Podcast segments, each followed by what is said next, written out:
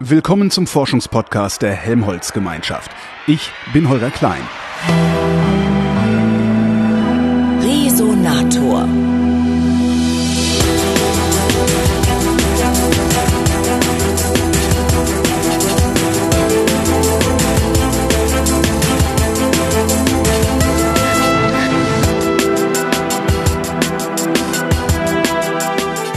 Berlin-Adlershof am Helmholtz-Zentrum Berlin für Materialien und Energie. Da sitzt Steve Albrecht und ist Leiter der Nachwuchsgruppe Perovskit-Tandem. Ich muss das nochmal sagen. Perovskit-Tandem-Solarzellen. Hallo Albrecht. Hallo. Was ich da gerade so schwer aussprechen konnte, das müssen Sie mir bei Gelegenheit mal erklären, was das ist. Ähm, genau. Können, können wir mit Solarzellen anfangen? Ja, gerne. Wie geht das? also ich habe so ein Ding zu Hause, das kann man so aufklappen, das hänge ich dann ans Zelt und das lädt so über ja. den Tag dann ein bisschen den Akku und mit ja. dem Akku lade ich dann mein Telefon. Genau, also was Sie mit einer Solarzelle machen wollen, ist äh, die kostenlose von der Sonne zur Verfügung gestellte Energie, die wir so bekommen auf der Erde, äh, umwandeln in elektrische nutzbare Energie. Mhm. Genau, also wenn Sie mit dem Zelt unterwegs sind, dann haben Sie wahrscheinlich Ihr Smartphone dabei und möchten intensiv äh, das Smartphone benutzen, Spiele spielen, was auch immer. Und dann brauchen sie natürlich äh, Energie. Und jo. die Sonne liefert uns die Energie und äh, die kann man mit, mit einer Solarzelle nutzbar machen. Aber wie macht die das? Äh, genau, also eine Solarzelle besteht immer aus ähm, einem Halbleitermaterial. Was ist ein Halbleiter? Ähm, also, ich, weiß, ich tue nicht nur so, das ist, ich weiß das wirklich nicht. Genau, also wie der Name schon sagt, äh, halb und leitend. Äh, das heißt, er ist kein richtiger Leiter, so wie ein Metall, kennt man ja in, in den, also Strom wird mit, mit Leitern äh, über Metallkabel äh, mhm. geleitet.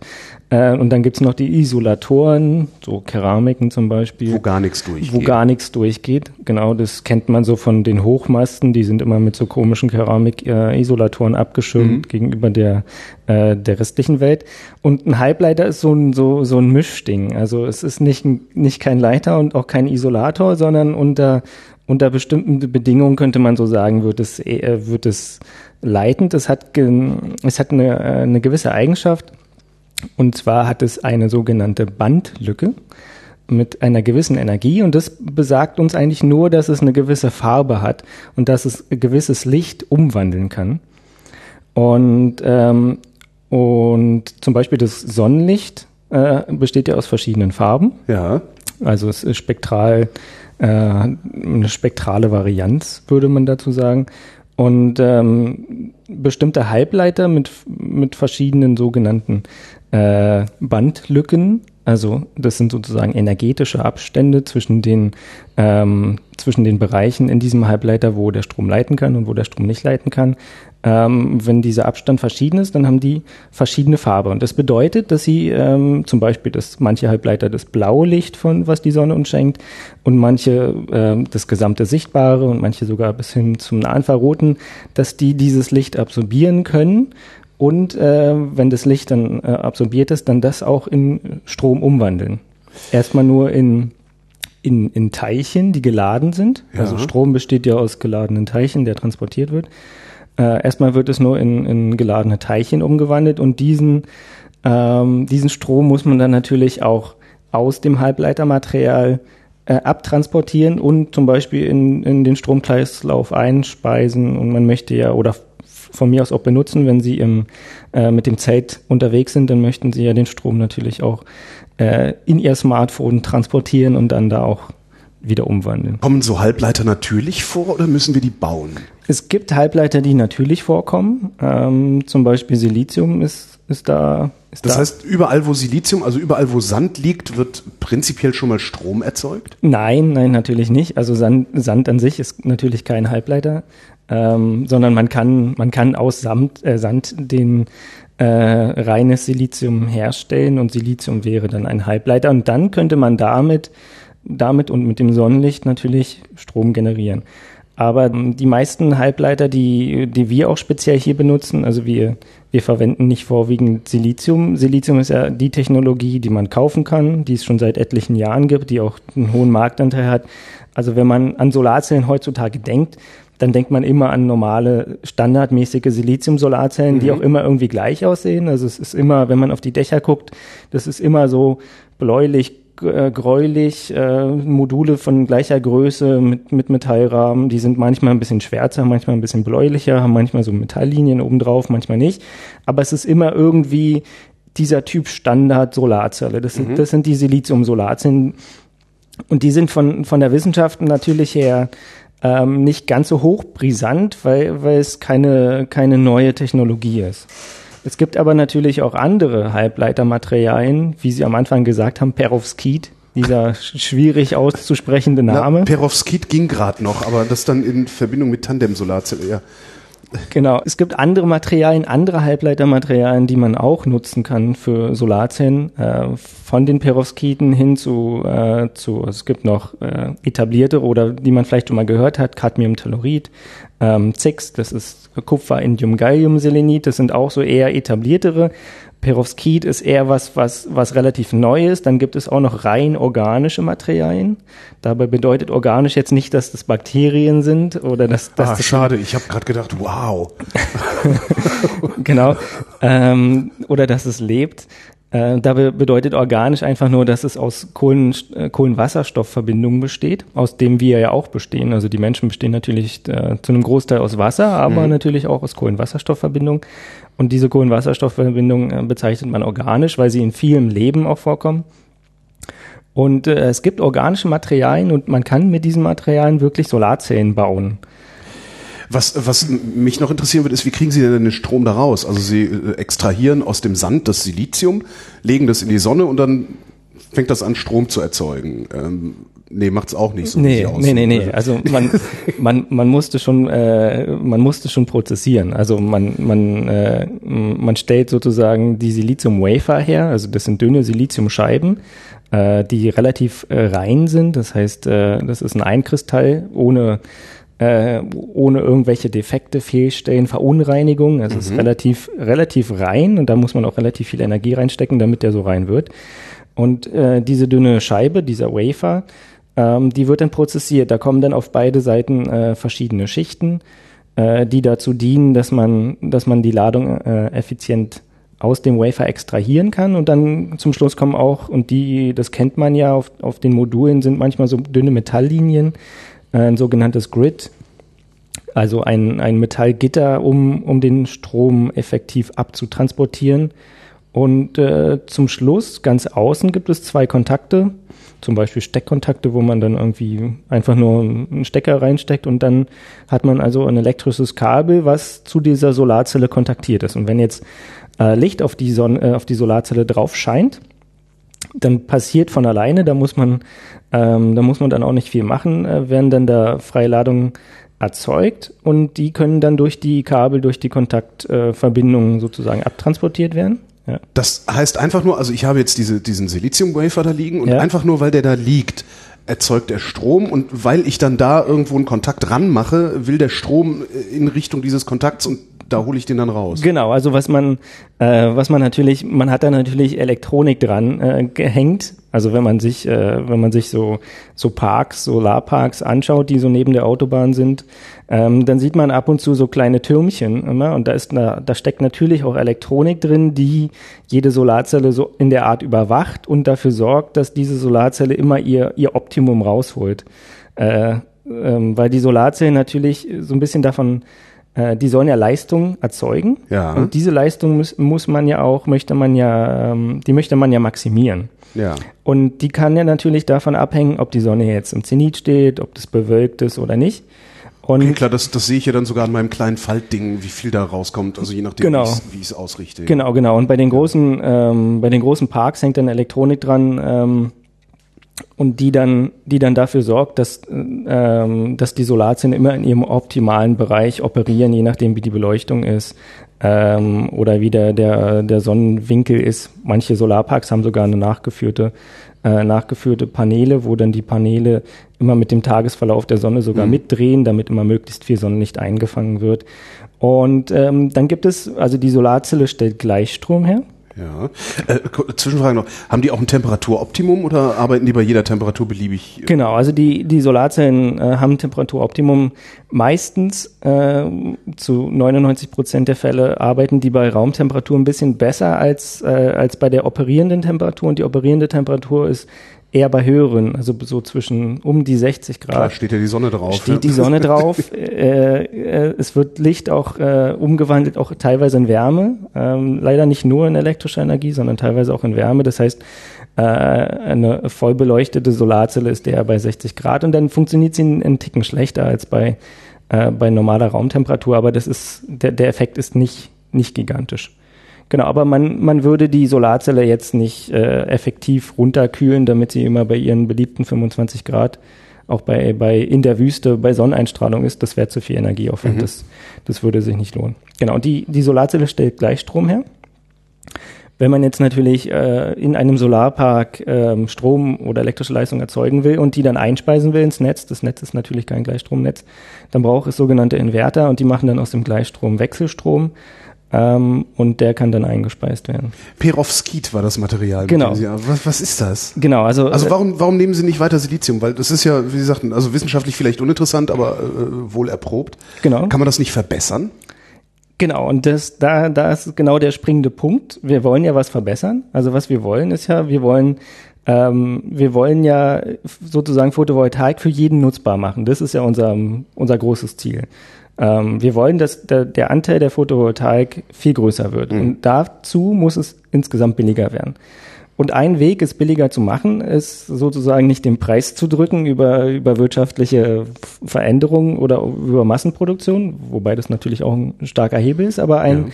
ein wichtiger äh, Grund, den, den Preis zu beeinflussen, ist der Wirkungsgrad der eigentlichen Solarzelle. Das heißt, wie viel von der Energie, die die Sonne schickt, kommt hinten als Strom wieder raus? Genau. Man möchte ja eigentlich würde man ja gerne alles nutzen. Mhm. Das heißt, man würde äh, das gesamte Sonnenlicht oder die, die Energie, die die Sonne zur Verfügung stellt, komplett in Strom umwandeln wollen. Das geht natürlich nicht. Man hat immer Verluste. Ähm, so als, als, als Hinweis, äh, die besten Silizium-Solarzellen, die jetzt seit 60 Jahren in, in der Forschung äh, aktiv immer wieder verbessert werden, liegen bei 26 Prozent Wirkungsgrad. Das heißt, ich, äh, mir, mir geht äh, drei Viertel der eingestrahlten Energie geht mir irgendwie verloren bei der Umwandlung vom Licht zum Strom und ich kann nur ein Viertel effektiv nutzen. Wissen wir, wie diese Energie verloren geht? Genau, und, und das, das ist ähm, schon relativ gut verstanden. Ähm, und äh, die Limitierungen dahinter sind auch gut verstanden. Und da kommt genau das ist genau der springende Punkt, warum neue Materialien ins Spiel kommen. Weil ähm, man stößt ziemlich bald an die Grenzen der Energiekonversion mit Silizium alleine. Ähm, und wenn man jetzt ein Material hätte, was, was, was auch ein Halbleiter ist, aber was, wie anfangs gesagt, was andere Farben im Spektrum äh, des Lichtes effektiv umsetzen kann. Ähm, also zum Beispiel Silizium ist schwarz für uns, das heißt, es ähm, absorbiert das gesamte vom Menschen sichtbare Licht und darüber hinaus sogar nach ins Nahinfrarote. Das heißt, äh, Silizium hat ein sehr breites äh, Absorptionsspektrum. Es kann so ziemlich äh, fast alles Licht des Sonnenlichtes effektiv umwandeln.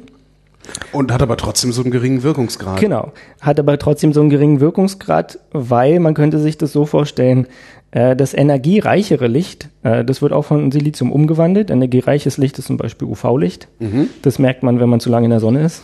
Beim Sonnenbrand, dann weiß man, wie, wie energiereich UV-Licht ja, ist. Ja, doch. genau. Und äh, das, die, gerade dieses äh, energiereiche Licht geht im Silizium nicht verloren, aber die Energie des energiereichen Lichts geht verloren. Man könnte sich das so vorstellen, obwohl blaues oder UV-Licht viel äh, energieintensiver ist oder viel mehr Energie enthält, merkt man daran, dass man vom roten Licht wenig Sonnenbrand bekommt, ähm, wird trotzdem nicht aus, aus blauem Licht nicht mehr Energie erzeugt als aus rotem Licht. Da mhm. geht also Energie verloren. Wenn man jetzt ein anderes Material hat, ähm, was zum Beispiel das, das rote Licht nicht ganz so effektiv umwandeln kann, dafür aber das blaue effektiver und mhm. man würde diese beiden Materialien kombinieren, könnte man insgesamt in dieser sogenannten dann Tandem-Solarzelle, also Tandem bedeutet wie bei einem Fahrrad, zwei Menschen treten auf einem Fahrrad zusammen, Tandem in der Solarzelle bedeutet zwei verschiedene Materialien arbeiten zusammen in einer Solarzelle. Und wenn man die, wenn man zwei zwei Materialien mit äh, komplementären Eigenschaften miteinander verbindet, dann kann man aus dieser Tandem-Solarzelle mehr Energie rausholen als aus einer Einzelsolarzelle. Und das ist genau, äh, da kommt genau das Perovskit ins Spiel, weil das Perovskit hat genau komplementäre Eigenschaften zum Silizium. Das heißt, es kann äh, das, das blaue oder das hochenergetische Licht effektiv umwandeln, kann dafür aber nicht das, äh, das andere Licht umwandeln, das kann dann aber Silizium umwandeln. Und wenn man die beiden miteinander kombiniert, kann man insgesamt in dieser Tandem-Solarzelle mehr Energie nutzen. Wie kombinieren Sie die? Ist das eine Mischung aus Material A und Material B oder ist es eine Kaskade? Na, genau. Also dass Sie dass das erst das Perovskit das ganze hochenergetische äh, wegverwandelt und den Rest dann äh, zum, zum Silizium durchreicht. Genau, so ist es. Also es ist eine Kaskade. Man, man könnte sich das so vorstellen, dass man einfach zwei verschiedene Solarzellen äh, nimmt und die übereinander stapelt. Ja. So ähm, stelle ich mir das gerade vor. Genau, also man würde nichts miteinander vermischen, man würde einfach ähm, die eine Solarzelle prozessieren und dann auf die andere Solarzelle drauflegen. Oder man könnte sich auch vorstellen, dass man äh, so ein Silizium-Wafer, also so eine Siliziumscheibe hernimmt, äh, die dann mit den verschiedenen Schichten äh, prozessiert und unter anderem auch, ähm, und das ist der Vorteil bei den Perovskit-Materialien, es ist eine sogenannte Dünnschicht-Technologie, das heißt, man kann, ähm, man kann aus Lösung prozessieren. Man kann bei ich, ich, kann das also praktisch äh, wie so ein Fensterreiniger dann aufsprühen irgendwann. Theoretisch, theoretisch nicht unmöglich. Ja, also man, ja. also man würde es nicht sprühen ist vielleicht nicht so die die allerbeste industrielle äh, Technologie. Zum Beispiel drucken. Ja. Ist äh, also so wie heute oder früher Zeitungen gedruckt wurden per Rolle zu Rolle Verfahren könnte man auch genauso schnell äh, mit dem gleichen Durchsatz könnte man äh, und das ist auch ein Ziel der Wissenschaftler könnte man später Solarzellen drucken. Also wie, wie dick müsste das sein? Also wie, wie, wie dick muss denn diese, diese Schicht sein, damit sie Strom erzeugt? Oder also gibt es ein zu dick? Genau, also es, es gibt immer ein Optimum aus zu dünn und zu dick. Und ähm, Silizium ist, ist relativ dick, mhm. sogar sehr, sehr dick. Also man, man in, Ihrem Universum, in meinem genau. ist es wahrscheinlich immer noch wahnsinnig also, dünn. Oder? Genau, also Silizium ist, ist ungefähr so, so dick wie menschliches Haar, roundabout. Mhm. Äh, die ist die Größenordnung einige hundert Mikrometer. Und ähm, Perovskit ist in der Größenordnung nochmal tausendmal dünner. Ein Faktor tausend. Äh, dünner als ein menschliches Haar. Und zwar liegt es daran, dass, dass die Materialien sehr, sehr stark das Licht absorbieren, also wie eine Art Farbstoff wirken. Also man mhm. kennt es ja so Lebensmittelfarbstoffe, da braucht man nur minimal Krümel und schon ist der ganze Teig vom Kuchen rot. Ja. Ähm, das liegt einfach daran, dass, dass dieser Lebensmittelfarbstoff, dass der sehr, sehr stark das Licht absorbiert und dadurch eine sehr, sehr starke Farbe hat. Ähm, und äh, die Materialien, die wir hier benutzen, die Perovskite oder auch die Organiken, äh, vielleicht sollte ich es erwähnen, Perovskit, äh, dieser, dieser Name ist, ist schwierig, hört sich russisch an, ist auch russisch. Vermutlich hatte ein Herr Perovski den genau, erfunden, oder? Genau, der, der Herr Perovski, na, der, nee, es war ein, ein, ein, ein anderer Mineraloge, der äh, der Herr Rose, der äh, dieses Material nach dem Herrn Perowski benannt hatte, weil das äh, zuerst im Ural äh, mhm. sozusagen extrahiert wurde.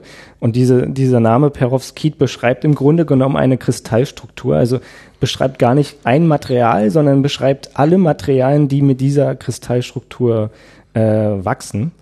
Könnte man sich so vorstellen wie ähm, im Bleistift gibt es ja Graphit. Mhm. Das ist ja auch nur Kohlenstoff. Mhm. Ähm, Graphit ist auch ähm, ist, ist sozusagen Kohlenstoff, aber Graphit wäre die spezielle äh, Konfiguration des Kohlenstoffes. Eine andere Konfiguration vom Kohlenstoff wäre Diamant ist auch nur Kohlenstoff, hat aber komplett andere Eigenschaften. Das andere, das eine ist billig, wir schmieren es im Bleistift, das andere ist sehr, sehr teuer und wir verarbeiten es zu Schmuck. Mhm. Das ist einfach nur, weil dieser Kohlenstoff verschiedene Kristallstrukturen haben kann.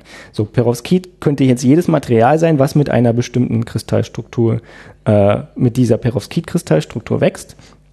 Wir benutzen allerdings natürlich spezielle Materialien für unsere Solarzellen. Nochmal für doofe Kristallstruktur heißt ja. die Anordnung der genau. Atome da drin. Genau, oder? also in, in äh, die Materialien bestehen aus Atomen, aus ja. verschiedenen Atomen oder aus, aus gleichen Atomen und wie sich diese Material, die, wie sich die Atome anordnen, die können sich natürlich zueinander anders anordnen.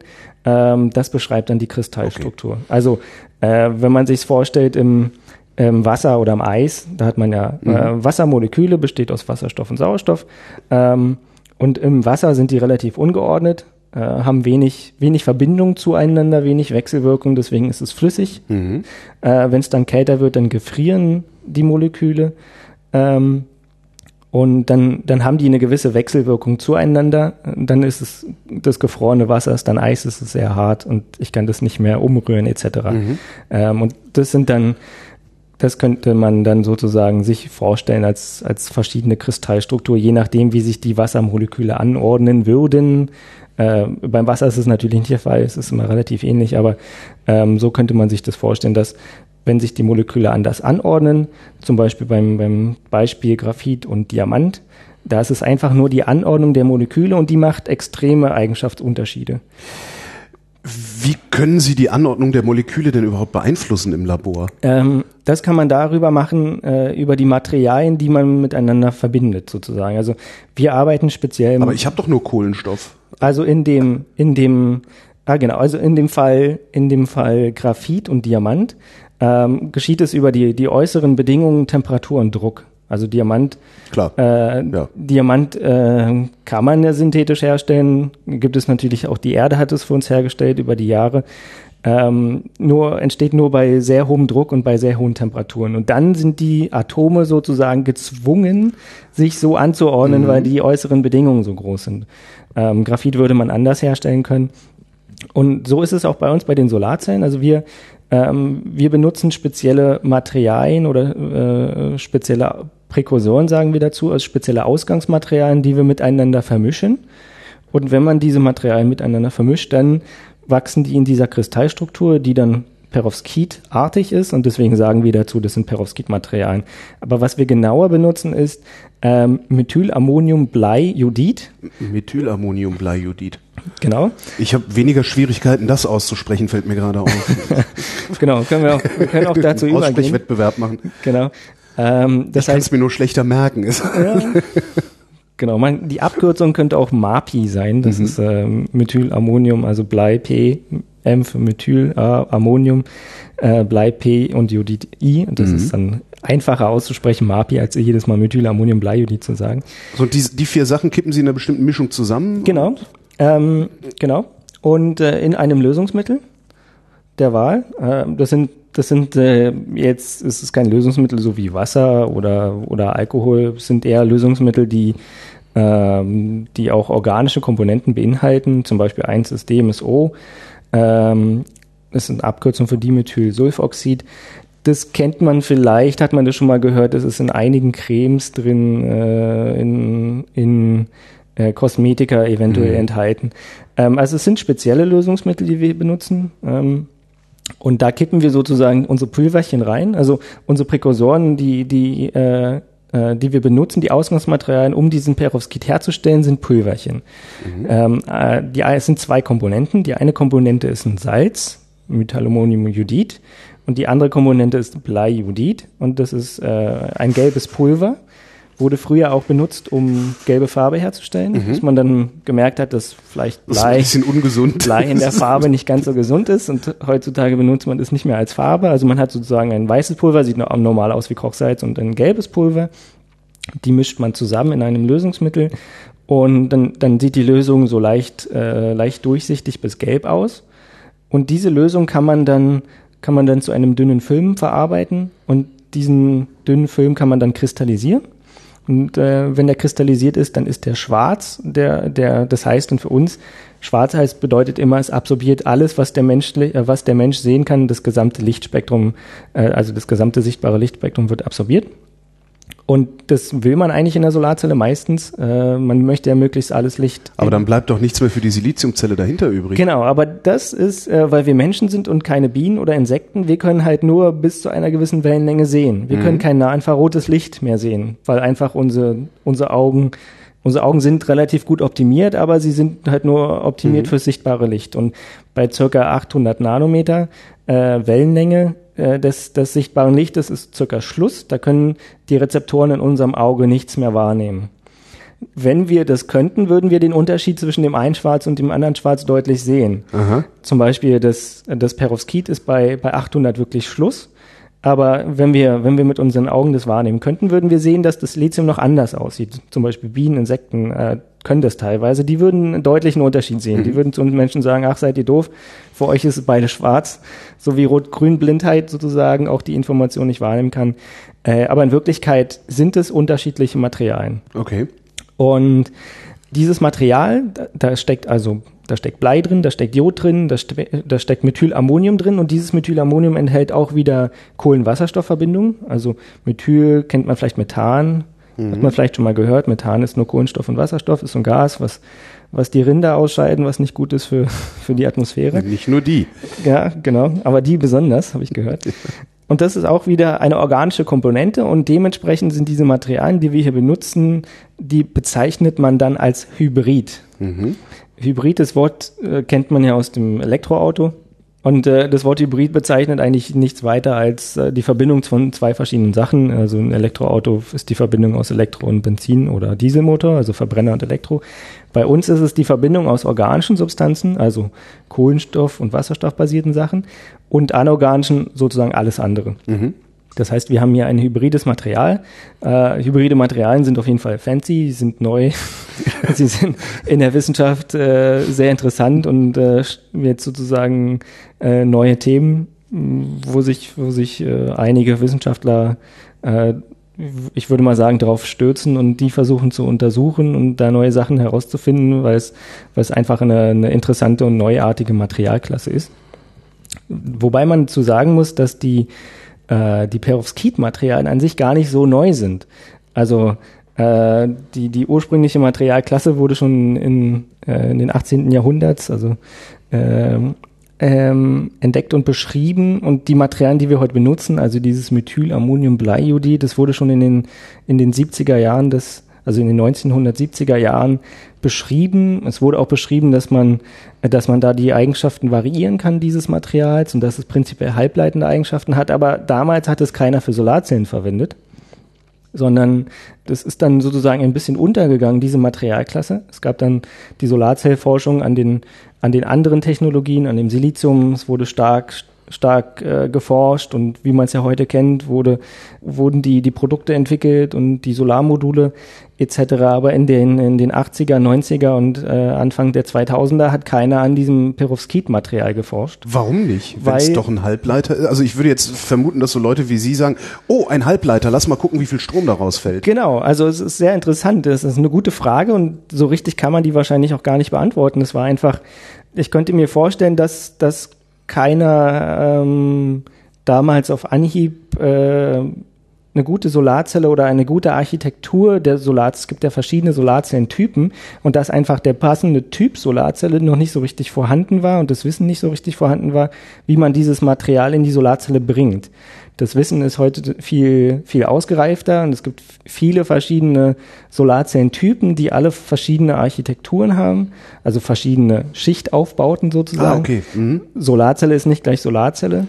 Also es ist nicht einfach nur eine Siliziumschicht in der Dicke nein. eines Menschenhaars, wo genau. der Strom ausfällt, sondern. Genau, nein, nein. Also äh, Solarzellen können ganz verschieden sein. Ähm, und damals war, war das Wissen noch nicht so richtig da und es war wahrscheinlich auch einfach nicht das passende Experiment da. Manchmal ist es auch einfach so, dass es so, so ein Schlüsselexperiment gibt, dass einer äh, mit irgendwas anfängt und dann merkt, oh, da könnte was rauskommen und dann, dann springen die anderen Wissenschaftler drauf auf und, und bauen da drauf auf und dann entsteht eine Wissenschaftscommunity, die dann weiter daran forscht und mhm. das weiterentwickelt und so ist es dann geschehen und zwar im Jahre 2008, also noch gar nicht so lange her jetzt mittlerweile neun Jahre her, aber noch nicht so lange her im, im gesamten Wissenschaftsbereich.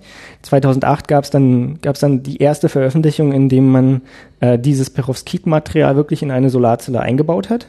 Damals war man in Anführungsstrichen noch ganz dumm. Mhm. Da hat man nämlich gedacht, dass dieses Solarzellmaterial nur als Farbstoff dient, also nur als extrem dünne, noch viel dünnere Schicht als jetzt, also nochmal ein Faktor äh, 10 dünner als, als die Schichten jetzt sind, nochmal ein Faktor, also ein Faktor 10.000 dünner als das menschliche Haar.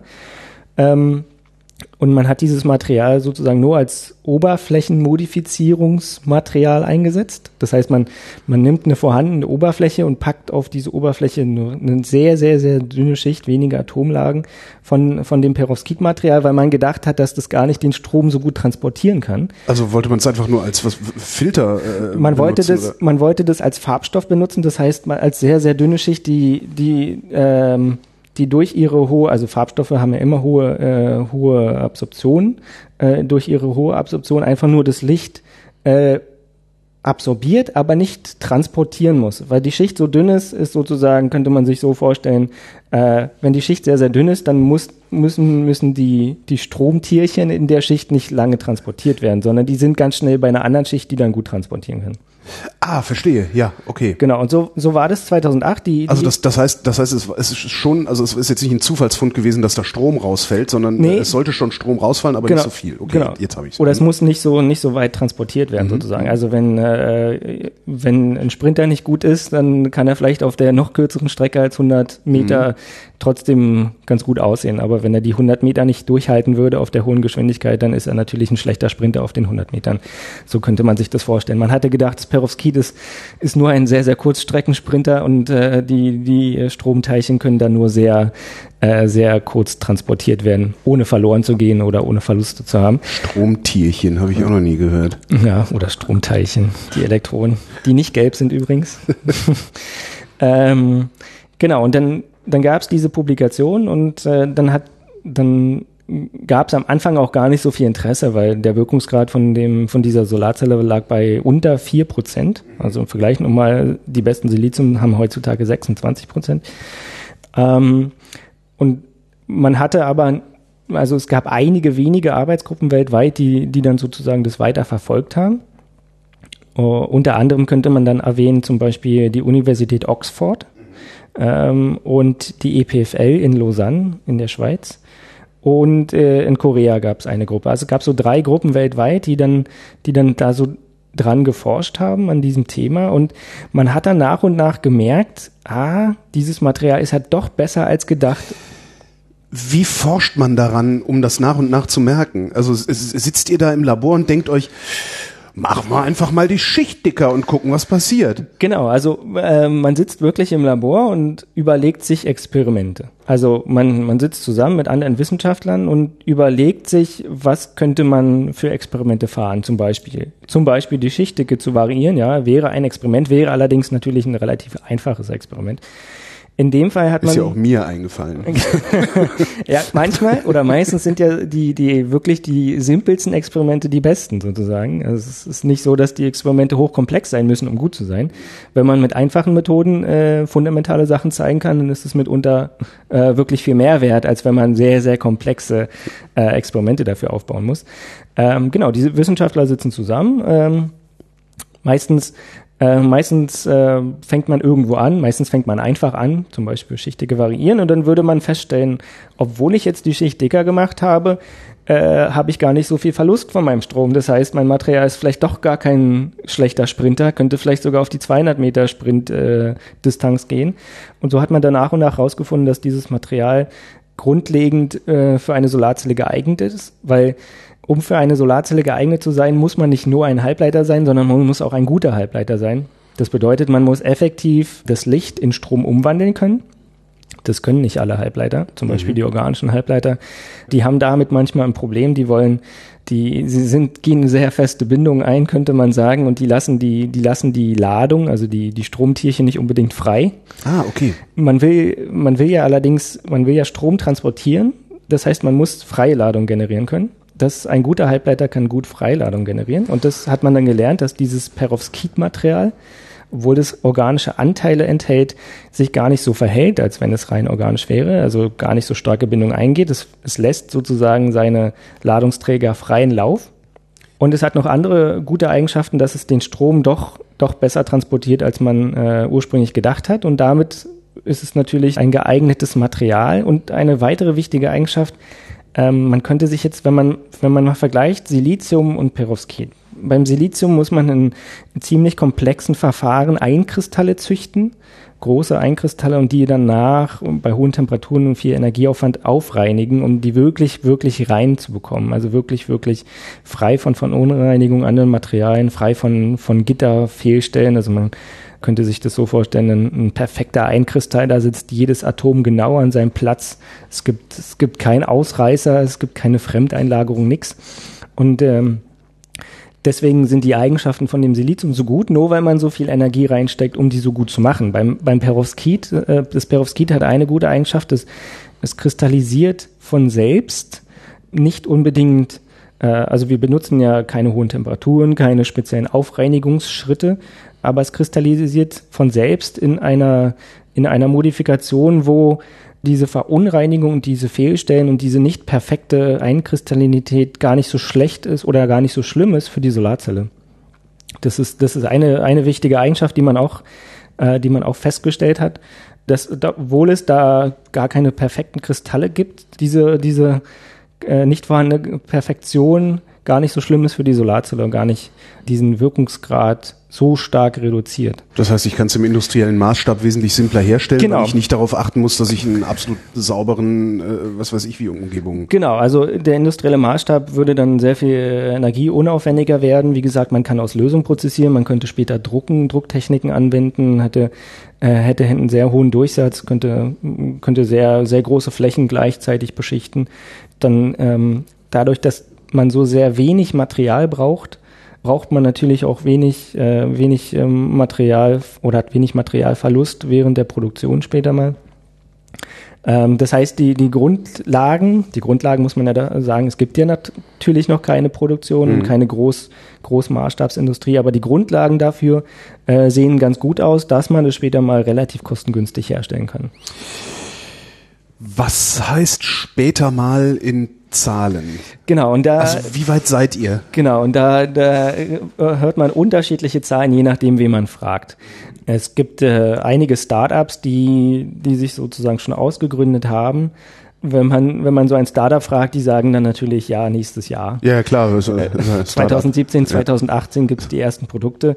In der eher konventionellen Siliziumwelt, wo, wo ganz also wo, wo die Prozesse oder die, die Innovation nur mächlich in die großproduktionellen Anlagen übernommen werden und wo es sehr, sehr stark darum geht, dass man dass man ganz lange Haltbarkeit und ganz lange Produktsicherheit hat. Da sagt man natürlich erst, dass eher, das dauert noch mindestens fünf bis zehn Jahre, bis überhaupt abschätzbar ist, ob, ob Produkte entstehen können, die auch äh, die nötige ähm, Haltbarkeit und Sicherheit für den Kunden haben. Also ist es sozusagen auf dieser Zeitskala von von einem bis zehn Jahre äh, könnte es sein, dass, dass sich Produkte entwickeln. Und dann, äh, dann ist natürlich immer die Frage, wie entwickeln sich die Märkte? Kann man Produkte schaffen, die auch angenommen werden, die dann auch verkauft werden in hohen Stückzahlen und etc. Was ich mich die ganze Zeit frage, ist, wo kommen eigentlich die Elektronen her, die, die, äh, die der Halbleiter freisetzt? Oder, genau. oder äh, ja, abgibt? Genau, also die, die. Also aus ihm selbst können die ja nicht kommen, weil dann ist der ja irgendwann leer. genau. Also aber, aber von der Sonne können sie auch nicht kommen, weil die Sonne bietet uns, die, die sendet, also im Sonnenlicht oder in dem Licht, was, äh, was wir für die Solarzellen nutzbar machen, sind gar keine Elektronen drin, ja. sondern sogenannte Photonen. Das ist doch Hexenwerk. Das ist, könnte, könnte man so sagen, dass es Hexenwerk ist. Aber ähm, in Wahrheit ist es so, dass man, dass, dass die Elektronen schon, schon aus dem Halbleiter kommen. Aber dieses Photon, was da aus der Sonne kommt, ähm, die macht es möglich, dass, dass die, die Elektronen, die da am Halbleiter rumschwören, ähm, auf, auf höhere Energieniveaus angehoben wurden äh, oder werden und damit sozusagen Energie von dem Photon auf das angehobene äh, Elektron übertragen wird. Also man muss sich das so vorstellen, vielleicht ähm, Vielleicht wie in, in Amerika gibt's ja diese Autobahn, wo überall Autos fahren, übereinander in zehn verschiedenen Stockwerken, weil so viel Verkehr herrscht. So.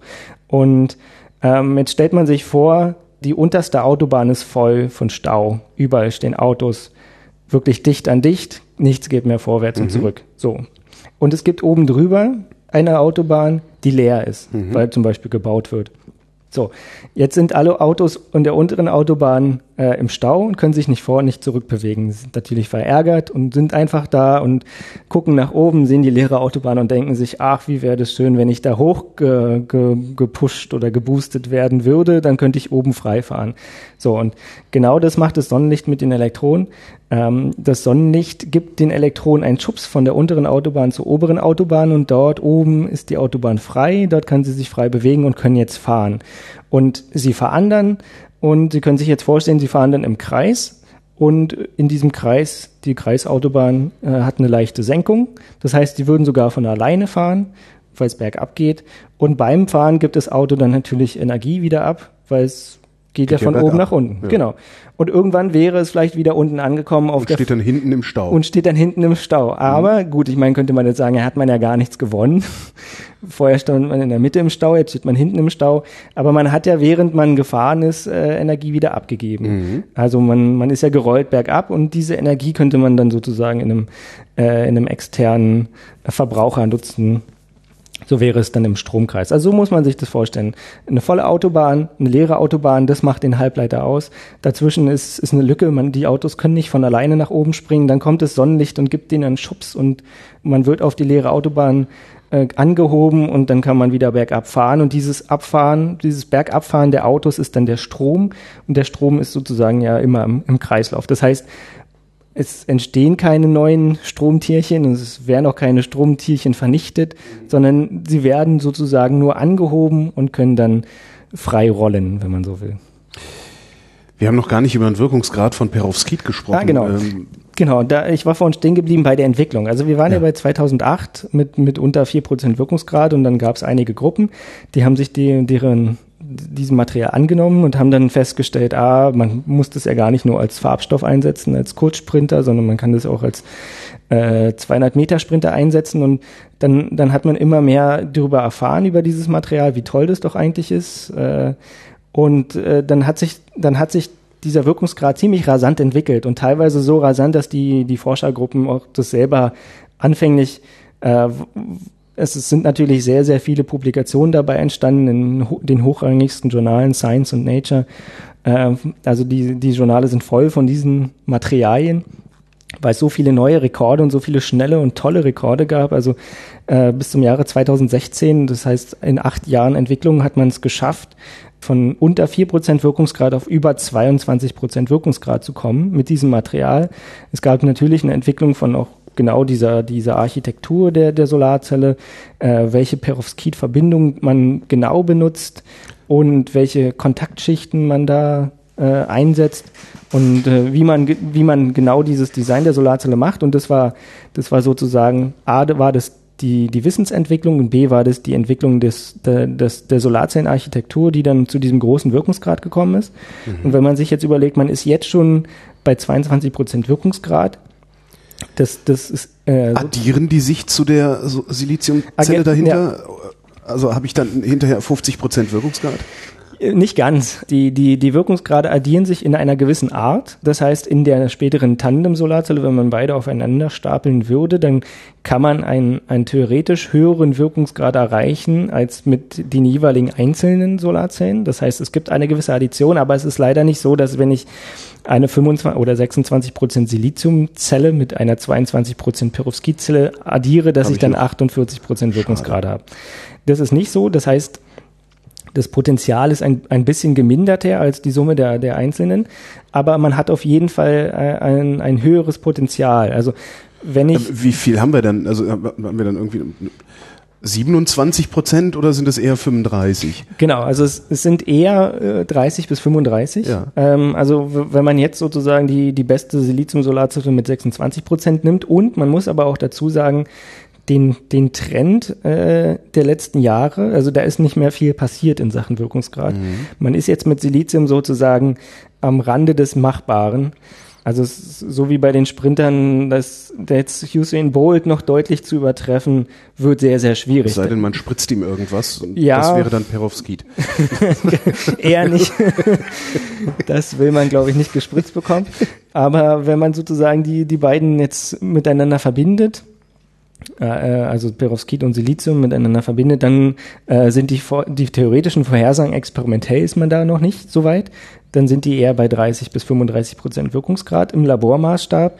Und ähm, da muss man natürlich schauen, das Perovskit ist, ist für die Photovoltaik noch eine äh, relativ junge Technologie. Da muss man dann schauen, kann man das in die Produktion übertragen, in die großflächige, billigere Produktion und bei welchem Wirkungsgrad landet man dann im Produkt später. Aber, aber grundlegend ist es so, dass man auf jeden Fall über 30 Prozent Wirkungsgrad erreichen kann. Aber dann hat man ja immer noch das Problem Silizium.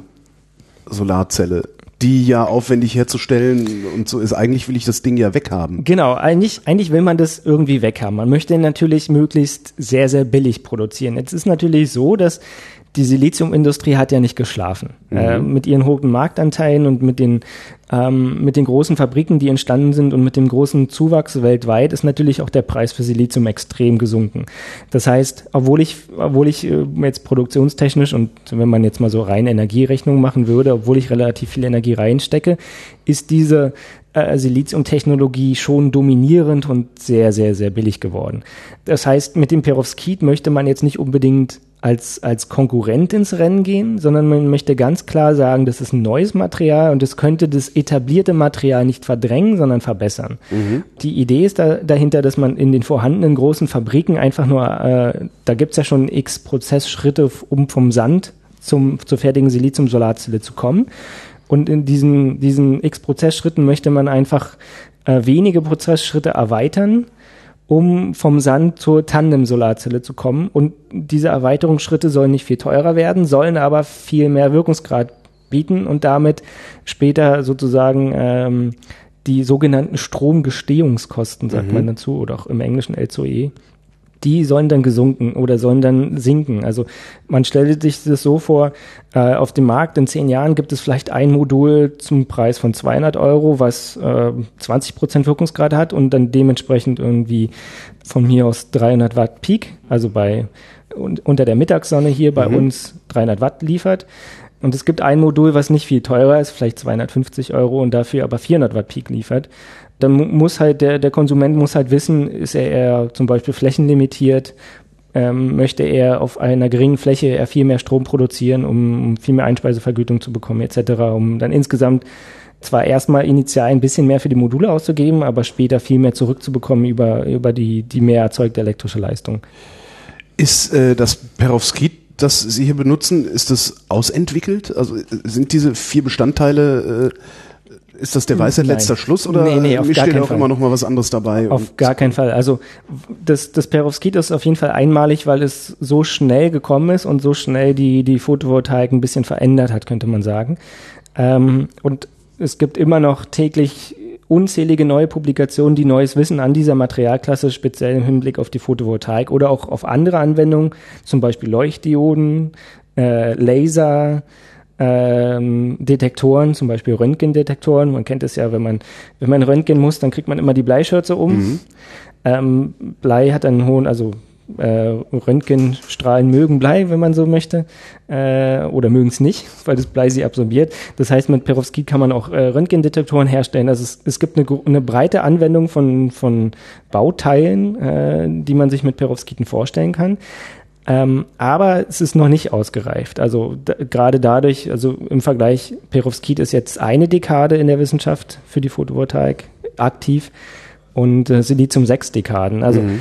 das heißt, es, es bedarf noch einiges an Zeit, bis, äh, bis das Perovskit richtig ausgereizt ist. Vielleicht wird die, die, die, der Wirkungsgrad sogar noch mehr steigen. Vielleicht kommt man sogar mit den Perovskit-Solarzellen über äh, Wirkungsgrade von dem jetzigen Silizium und kann die äh, sozusagen rein im Wirkungsgrad auch später schlagen. Was aber beim Perovskit sehr, sehr interessant ist, bei dieser neuen Materialklasse, dass die verschiedensten Wissenschaftler aus den verschiedenen Bereichen, sei es die, die reinen Siliziumwissenschaftler oder die, die Organikwissenschaftler oder die Wissenschaftler, die von der sogenannten Farbstoffsolarzelle kommen, der sogenannten Grätzelzelle, die, die sind alle in dieser Materialklasse vereint die haben vorher sozusagen alle ihr eigenes, ihr mhm. eigenes Süppchen gekocht. Die einen haben die Materialklasse oder Technologie, die anderen die und die anderen die. Und jetzt dieses neue Material, was, was so gehypt wird, vereint die verschiedenen äh, Bereiche miteinander und äh, lässt dann natürlich auch das, das Wissen und die Sprache der verschiedenen Bereiche miteinander äh, also verschmelzt das sozusagen und man könnte und man hat dadurch sehr sehr schnell gelernt an dieser neuen Materialklasse und man könnte sich jetzt vorstellen Perovskit hat noch gewisse Nachteile. Also der Vorteil ist ganz klar, es, es kristallisiert bei kleinen Temperaturen, äh, obwohl es relativ dreckig und effektreich ist, funktioniert es sehr gut, hat sehr gute Eigenschaften für die Solarzelle, aber es hat natürlich trotzdem noch einige Nachteile. Und ähm, wenn diese Nachteile nicht wären, dann wären natürlich schon längst Produkte vorhanden.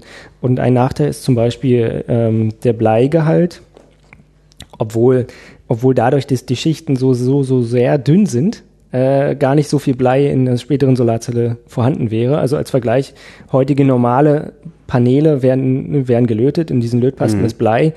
Äh, da ist viel mehr Blei drin als in einem späteren Perovskit-Modul, einfach weil diese Schicht so, so ultra dünn ist. Aber, Aber warum ist es dann ein Problem?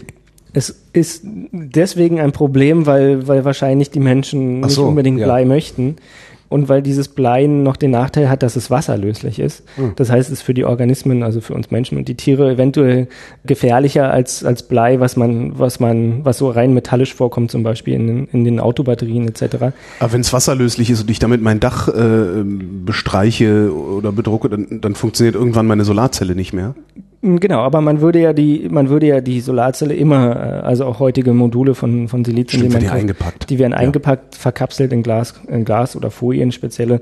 Äh, man würde auch die, die Perovskit-Module würde man immer verpacken in Glas zum Beispiel und dann wäre das relativ robust. Dann könnte man jetzt natürlich als Gegner kommen und sagen, ja, aber wenn es dann hagelt, dann bricht das Glas und dann kommt der Regen und wäscht eventuell das Blei raus und dann gibt's auch Rechnungen, die sagen, ähm, selbst wenn das gesamte Blei ausgewaschen werden würde, dadurch, dass so wenig Blei vorhanden ist im, im gesamten Modul, äh, würde das den natürlichen Bleigehalt der Erde gar nicht signifikant steigern. Mhm. Also man hat je nach Region äh, hat, hat der Boden einen gewissen Bleigehalt und auch wir Menschen, ob wir jetzt nun Angeln, Angelblei benutzen oder da oder hier wachs, aufwachsen, haben wir auch einen verschiedenen Bleigehalt in unserem Blut. Die Rechnungen zeigen, dass große Parks mit, voll mit Perovskit-Modulen und dann kommt kommt der Hagel, würde alle kaputt machen, was natürlich nicht realistisch ist, und dann kommt der Regen, würde alles auswaschen, dass, dass das jetzt nicht keine Tschernobyl-Umgebung mhm. wäre, wo, wo dann tausend Jahre keiner wohnen würde, sondern dass, dass die Auswirkungen auf, auf, die, auf die Umwelt eigentlich vernachlässigbar sind. Also ist theoretisch Blei, wäre es gar kein Problem, man sucht aber trotzdem natürlich nach Alternativen und das ist, das ist halt sehr interessant an diesem neuen Material, dass die verschiedenen Wissenschaftsbereiche äh, miteinander agieren und voneinander lernen, dass man relativ schnell zu neuen Erkenntnissen kommt und sozusagen relativ schnell vielleicht auch äh, diese Materialklasse oder das neue Perovskit noch, noch verbessert, dass, dass sozusagen Bleialternativen zu finden. Ähm, weiterhin ist Stabilität ist ein wichtiger Grund. Also die, die Perovskit-Materialien sind nicht die allerstabilsten unter Temperatur und äh, auch unter Einflüssen von zum Beispiel Luftfeuchtigkeit, ist ja auch mhm. Wasser vorhanden oder Sauerstoff. Ähm, deswegen arbeiten wir im Labor in sogenannten Gloveboxen, die, also es sind große Boxen, äh, in denen nur Stickstoff ist und kein Sauerstoff, kein, kein Wasserdampf. Äh, wir arbeiten also unter sehr inerten Bedingungen. Diese Haltbarkeit zu verbessern ist natürlich für ein Produkt äh, fundamental. Keiner möchte eine Solarzelle kaufen, die, die nach fünf Jahren nicht mehr funktioniert. Mhm. Ähm, also heutige Silizium-Solarzellen halten 25 Jahre und man hat auch Garantien dafür. Das heißt, der Hersteller garantiert einem, dass nach 25 Jahren auch noch ein gewisser Prozentzahl an der initialen Leistung vorhanden ist. Müsste man sich mal vorstellen. Gut, ist vielleicht beim Auto ist es sozusagen so, der Hersteller garantiert nach 25 Jahren, dass nichts defekt ist. Ist natürlich auch nicht äh, da auch nicht vorhanden. Bei, bei den Solarzellen muss das aber so mhm. sein, weil die Leute rechnen natürlich damit, dass sie über die nächsten 25 Jahren äh, ihr Geld wieder reinholen. Und wenn die Solarzelle nicht funktioniert, gibt es kein Geld. Ja. Das heißt, man arbeitet an der Stabilität. Und ähm, ich könnte mir vorstellen, dass, dass, weil die verschiedenen Bereiche zusammenkommen und weil man so viel und so schnell an diesem Material gelernt hat, dass es, äh, dass es auch relativ bald ein, ein neuartigeres Perovskit oder vielleicht auch äh, ein Material in einer anderen Kristallstruktur, äh, was dann nicht Perovskit heißt, sondern anders heißen würde, aber was, äh, was sozusagen sich daraus entwickelt hat, äh, was, was die gleichbleibenden guten Eigenschaften hat, aber vielleicht auch einige von den eher schlechteren Eigenschaften nicht hat. Das heißt, also in der, in der Photovoltaikforschung kann es schon noch und wird es auch noch weiterhin viel zu entdecken geben. Und äh, wie die Solarzelle von, von über, über, übermorgen aussehen wird, das, das weiß heutzutage noch keiner. Und Sie haben nicht mal eine vage Ahnung? Also es, es gibt Trends. Ähm, es gibt natürlich viele Leute, die das simulieren und rechnen können. Also die, die, die verschiedenen, also im, im Periodensystem der Elemente gibt es ja so einige, ein bisschen mehr als 100 verschiedene Elemente, die so zur Verfügung stehen.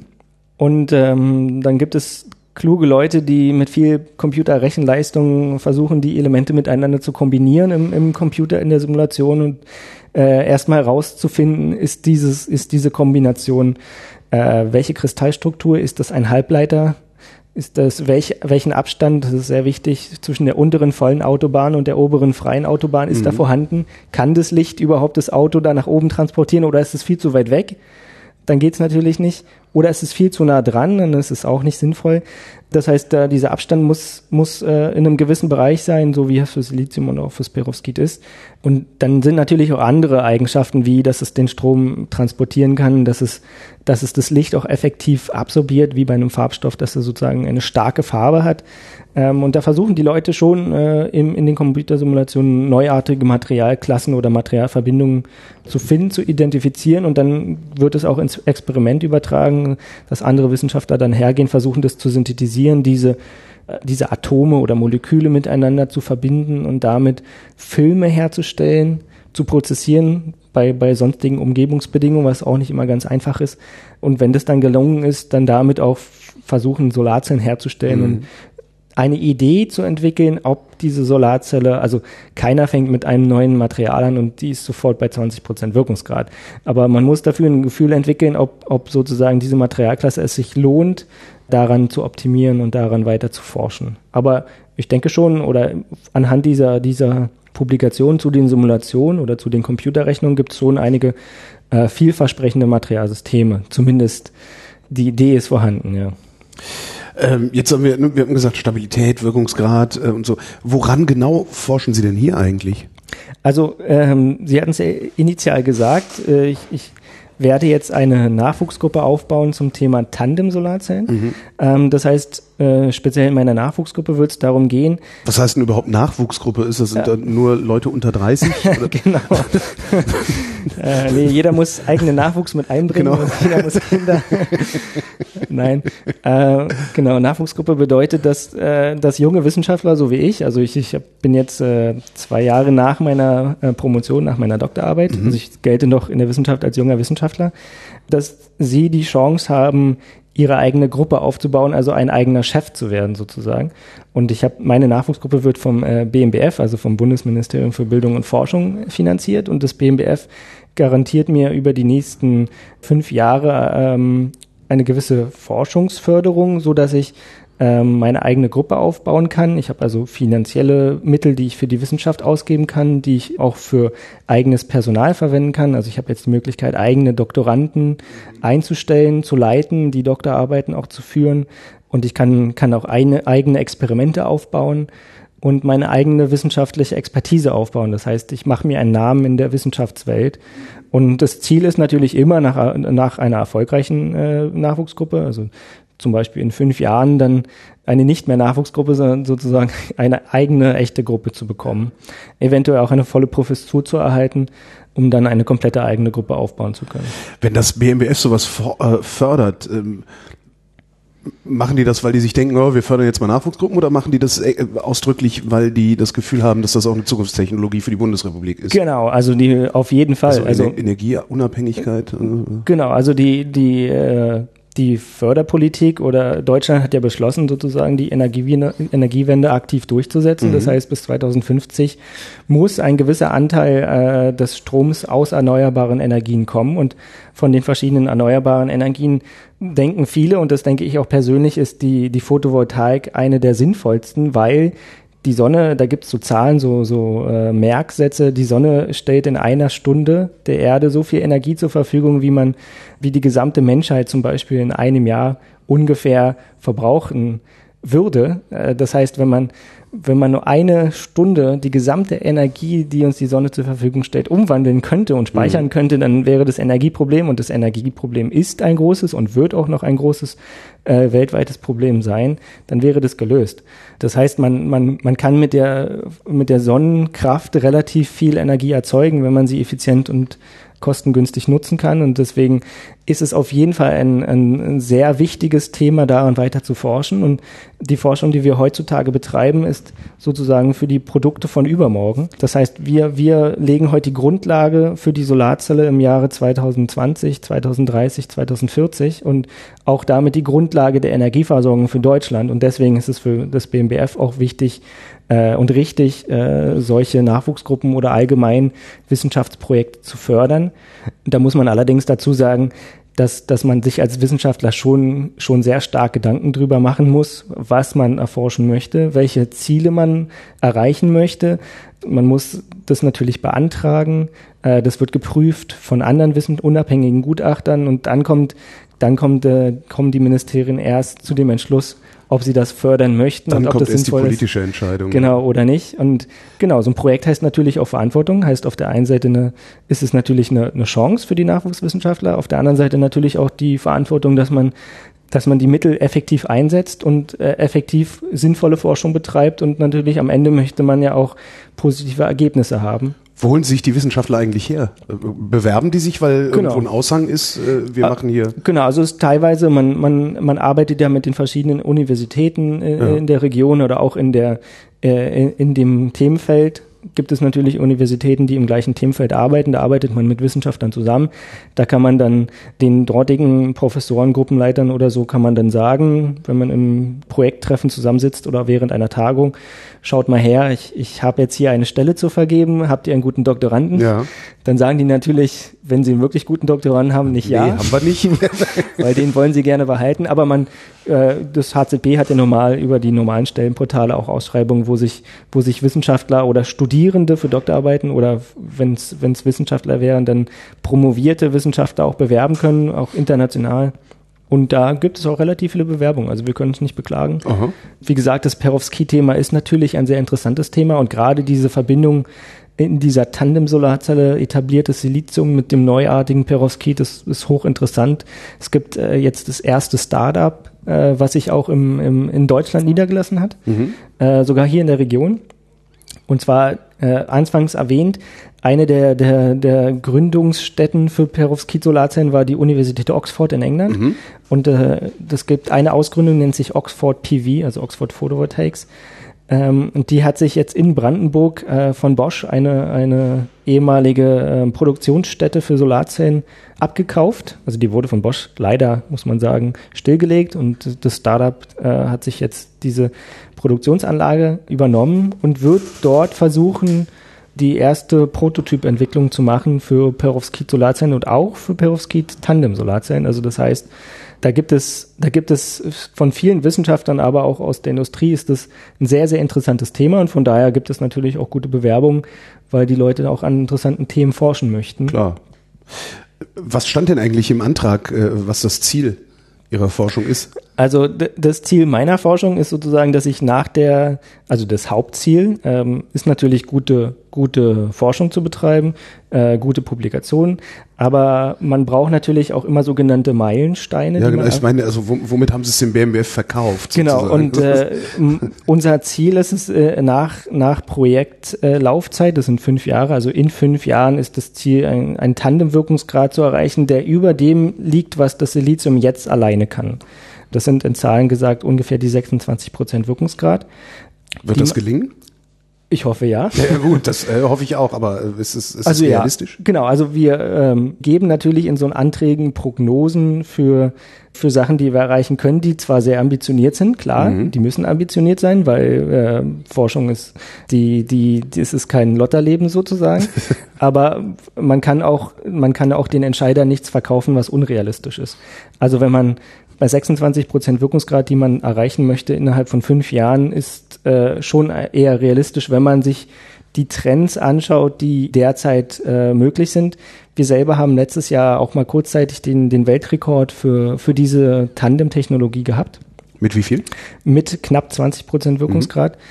Das heißt, das hört sich jetzt nicht ganz so viel an, von 20 auf Was, äh, 26 zu was ich kommen. aber auch nicht verstehe, ist, wenn, wenn doch Silizium schon 26 kann, warum können Sie dann nicht wenigstens 27, indem Genau. Sie da so, so, so ein Perovskit davor flanschen sozusagen? Genau, genau. Ja, äh, das, das hört sich vielleicht, das hört sich vielleicht äh, dann gar nicht so stark oder so gut an. Aber man muss, äh, man muss sich vorstellen, wenn man die beiden äh, Solarzellen miteinander verbinden will, dann muss man aus beiden das, das Optimum für diese Tandem-Technologie rausholen und das ist mitunter unterschiedlich, als wenn man die beide einzeln betreiben würde.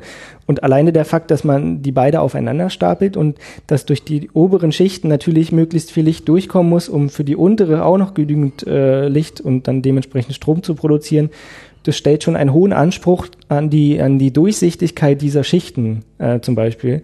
Und man möchte ja, man braucht Kontaktschichten, man muss den Strom effektiv transportieren können, den man da sammelt. Man muss beide Zellen miteinander verbinden können. Die, die beide sind voneinander auch abhängig. Also wenn, wenn auf der oberen Zelle zu viel Licht weggenommen wird, hat die untere Zelle zu wenig Licht und andersrum, wenn zu oben zu wenig äh, generiert wird, kommt unten zu viel an, aber mhm. die beiden sind voneinander abhängig. Das heißt, äh, diese in dieser Tandemzelle ist auch ist nur so so stark wie das schwächste Glied. Man muss die beide sozusagen äh, tunen, äh, beide Teilzellen und das stellt natürlich hohe Ansprüche an diese neue, noch komplexere Technologie. Und damit ist es schon ein Durchbruch, wenn man zeigen kann, dass man dass man Wirkungsgrade erreicht, die, die mit Silizium alleine niemals möglich wären. Das ist schon, das wäre schon ein Fortschritt. Mhm. Wenn man dann noch weiter optimiert und eher ähm, industrielle Entwicklung betreiben würde oder auch wissenschaftliche Entwicklung, dann kann man natürlich da auch noch drüber hinauskommen und dann auf Ziele kommen, Langzeitziele von 30 Prozent plus Wirkungsgraden und dann die echte, den echten Vorteil von dieser Tandem-Technologie auch nutzen. Aber so auf, auf den drei bis fünf Jahresskalen da in, in Bereiche zu kommen, dass man einfach nur zeigen kann, diese Tandem-Technologie kann, zusammen kann man mehr erreichen als einzeln. Das ist, wäre schon ein Durchbruch. Und das wäre schon sozusagen ein, ein erfolgreiches Ziel der Nachwuchsgruppe. Wie sieht eigentlich Ihr Arbeitsalltag aus? So morgens kurz ins Büro, danach äh, in diese Glovebox, die Hände in die Gummihandschuhe und Solarzellen basteln und gucken, wie die funktionieren?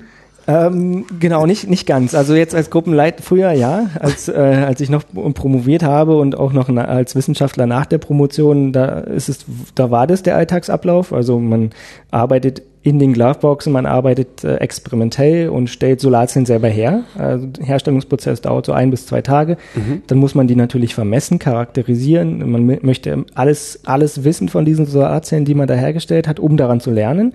Das heißt, äh, kommen dann noch weitere Experimente dazu und man sammelt so äh, circa eine Woche äh, insgesamt braucht man für Herstellung und Auswertung der äh, der Solarzellen, wenn man äh, kompliziertere Experimente machen möchte. Und am HCB haben wir relativ viel Ausstattungs- oder viele verschiedene äh, Experimente sind am HZB möglich, dann dauert es natürlich noch länger und der Arbeitsalltag ist dann sozusagen an einigen Tagen Herstellen von Solarzellen, an anderen Tagen Messungen machen, spezielle Messungen machen, äh, an anderen Tagen wieder Daten auswerten. und sich dann überlegen, wie genau. stelle ich die nächste her, damit es genau. besser aussieht. Und an anderen Tagen natürlich ganz wichtig, mit anderen Wissenschaftlern kommunizieren ja. und zusammenarbeiten, äh, die Daten auswerten und überlegen, wie kann das ein neues Experiment sein, was, was, was kann ich verbessern, was kann ich daraus lernen. An anderen Tagen dann wieder äh, Publikationen schreiben. Also man möchte das ja auch, man muss das auch veröffentlichen. Ist wichtig für den Wissenschaftler, mhm. ist natürlich die Veröffentlichung. Äh, also so, so wie der Sprinter schnell sein muss, so muss der Wissenschaftler auch gute Publikationen veröffentlichen in den möglichst besten Journalen, die es gibt, also Nature und Science. Da möchte man immer hin. Natürlich schafft das nicht jeder, aber das ist sozusagen das, das Hauptziel. Genau, und der, der Alltag als Nachwuchsgruppenleiter ist, äh, läuft dann eher in, in den, ins wissenschaftlichere Management, würde man sagen. Das heißt, man, man ist jetzt nicht mehr selber stark im Labor tätig, sondern man überlegt natürlich trotzdem noch die Experimente, äh, wertet die Daten der, der anderen aus, der, der, der Mitarbeiter oder mit den Leuten, mit denen man zusammenarbeitet, ähm, man überlegt, setzt sich auch zusammen, man hat Gruppenrunden, in denen man die, die Experimente bespricht und dann wieder neuere Experimente plant. Man plant jetzt nicht nur seine eigenen Experimente, sondern man plant für andere noch mit, mhm. die Experimente, die andere durchführen sollen und wollen. Klar, man, man ist auch, man schreibt weiterhin Publikationen, man schreibt auch weiterhin Anträge, man schreibt Berichte für, für die Nachwuchsgruppe. Ähm, das heißt, wenn das Bundesministerium Forschungsförderung gibt, muss man natürlich auch immer wieder berichten, was hat man mit der Förderung gemacht, was hat man erreicht. Also das ist so der, der, der Alltag und dann, dann manchmal gibt es, fährt man zu Tagungen, trifft andere Wissenschaftler, tauscht sich aus, man fährt zu Projekttreffen von verschiedensten Projekten, die man so hat. Oder man lädt industrielle Partner auch ein und äh, spricht mit der Industrie, wie wichtig und interessant dieses Thema auch sein kann oder klar, ist. Die muss man halt ja auch anfixen, irgendwie. Die müssen genau. Ja. Irgendjemand muss es bauen. Also der, der Alltag ist wirklich relativ vielseitig. Vom am Schreibtisch sitzen und Daten auswerten bis hin zum, zum Experiment planen, auswerten, sich mit Leuten treffen, kommunizieren, besprechen. Auf den verschiedensten Ebenen, auf der reinen Wissenschaft oder auf dem Wissenschaftsmanagement. Also es macht schon Spaß, ja. Wie sind Sie zur Solarzelle gekommen?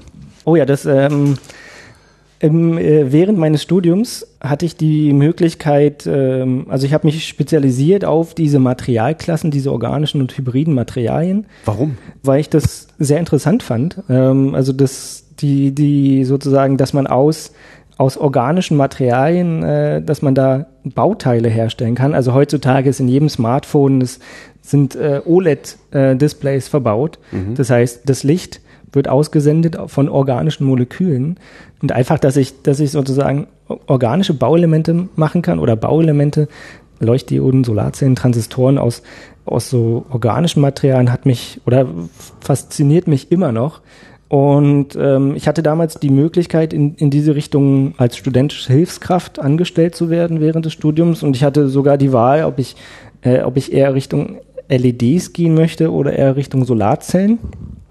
Also senden oder empfangen. Genau, senden oder empfangen. Also das eine wandelt Strom in Licht und das andere wandelt Licht in Strom. Ja. Ist, könnte man sich vorstellen, das ist fast gleich, ist es aber dann doch nicht. Ähm, also da gibt es schon Unterschiede und äh, auch die, die Bauteile sind nicht unbedingt gleich sicherlich, man kann das eine als das und das andere als das betreiben, aber eine, die, die Optimierung oder das Verständnis dahinter oder die Wissenschaft. Ist jetzt nicht einfach nur ein Dynamo rückwärts laufen genau, lassen. Genau, ne? nee, nee, das ist es nicht. Und also mich hat damals bei der Wahl, ob LED oder Solarzelle, hat mich immer schon die Solarzelle mehr fasziniert. Einfach dieser Fakt, dass die Sonne uns einfach Energie kostenlos zur Verfügung stellt und dass, dass wir Menschen diese nicht nutzen und dafür lieber Kohle verbrennen was, was, oder Benzin verbrennen, was, was aus, aus Sicht der, der, der der, das einfach aus Sicht der Energiebilanz und der, der sonstigen hirnrissig total ja. doof ist, ja. und das, das hat mich so fasziniert, dass ich dann damals gesagt habe, okay, ich möchte an Solarzellen forschen und dabei, dabei bin ich geblieben und würde ich auch gern weiterbleiben. Also auch dann nach der Doktorarbeit ähm, überlegt man sich jetzt auch, wo geht's, wo geht's hin? Mhm. Baut man jetzt die eigene Firma auf? Bleibt man in der Wissenschaft oder, oder was macht man? Und auch da habe ich mich dann äh, dafür entschieden, weiter in der Photovoltaikforschung zu bleiben. Obwohl ja die, die, die Photovoltaik in den letzten Jahren, speziell in Deutschland, nicht unbedingt die beste Konjunktur hinter sich hat. Und ganz im Gegenteil, ne? Ich meine, das haben die Chinesen uns ja alles weggenommen. Genau, da ist, da ist viel ins Ausland gewandert äh, an Know-how und auch an Produktionsstätten und äh, viel wurde auch zurückgefahren. Viele Fabriken, viele Firmen sind, sind bankrott gegangen. Bosch ist ausgestiegen mhm. ähm, im großen Maßstab. In Deutschland gibt es nicht mehr viel Photovoltaik, aber dieses neue Material, das Perovskit, gibt jetzt wieder so einen gewissen Aufwand und so eine gewisse Hoffnung, äh, dass, es, dass es wieder bergauf geht, auch mit dem, mit dem deutschen Technologiestandort, auch, auch bezogen auf diese Themen, auch bezogen auf komplexere Themen wie also eine Tandem-Technologie, äh, wo Deutschland natürlich als, als technologiestarkes Land einen großen Vorteil hat. Also da gibt es natürlich auch wieder Aufwind, äh, den, den die Photovoltaikforschung und auch die Industrie natürlich dringend braucht. Aber weltweit gesehen, man, man muss natürlich, äh, darf nicht nur national schauen, weltweit gesehen die, die jährlichen Installationszuwächse, also wie viele neue Module kommen jährlich dazu, das ist schon immer noch sehr, sehr stark steigend. Und auch, auch die Entwicklung, dass die Preise immer kleiner werden, dass es immer weniger kostet, Solarmodule äh, sozusagen äh, in, in Parks aufzubauen dieser Trend ist natürlich auch sehr interessant, weil es den Zugang zu dieser, zu dieser Stromgewinnung immer, immer sinnvoller macht. Oder immer äh, sinnvoll, nicht, nicht sinnvoller, aber immer, äh, immer einfacher nutzbar. ähm, von daher finde ich, finde ich das nach wie vor ein sehr, sehr spannendes und sehr, sehr wichtiges Thema für die Menschheit, daran zu forschen und auch diese, äh, diese Energiegewinnung nutzbarer zu machen. Und deswegen bin ich hier. Wie groß wird eigentlich die Nachwuchsgruppe? Ähm, es werden ungefähr fünf Leute werden, also mhm. zwei bis drei Doktoranden, ein Techniker, ein Postdoc und ich selbst. Und genau, mit fünf Leuten kann man schon relativ viel bewegen. Und wann geht's los? Weil ich sehe hier nur noch, nur noch leere Schränke. Das heißt, äh, Sie haben noch nicht angefangen, oder? Doch, doch, ich habe schon angefangen. es ging schon los im, äh, im letzten September 2016. Oh, okay. Ähm, genau, die leeren Schränke hier, die sind nur, weil mehr Schränke vorhanden sind, als man einfach eigentlich braucht. Sie, Sie haben ja vorhin schon diese Glasboxen gesehen im Labor. Mhm. Das, das ist die, die, die Labore sind hier wichtiger als, als Büroschränke. Das heißt, die, die Labore sind schon gefüllt und werden auch noch weiter ausgebaut. Das ist auch ein Teil der Nachwuchsgruppenarbeit, ist auch die, noch das, die Labor, die Laborinfrastruktur noch ein bisschen weiter auszubauen um, äh, um sozusagen noch, noch bessere Perovskit-Solarzellen herstellen zu können. Ich wünsche viel Erfolg. Danke, danke. Steve Albrecht, vielen Dank. Ja, gerne.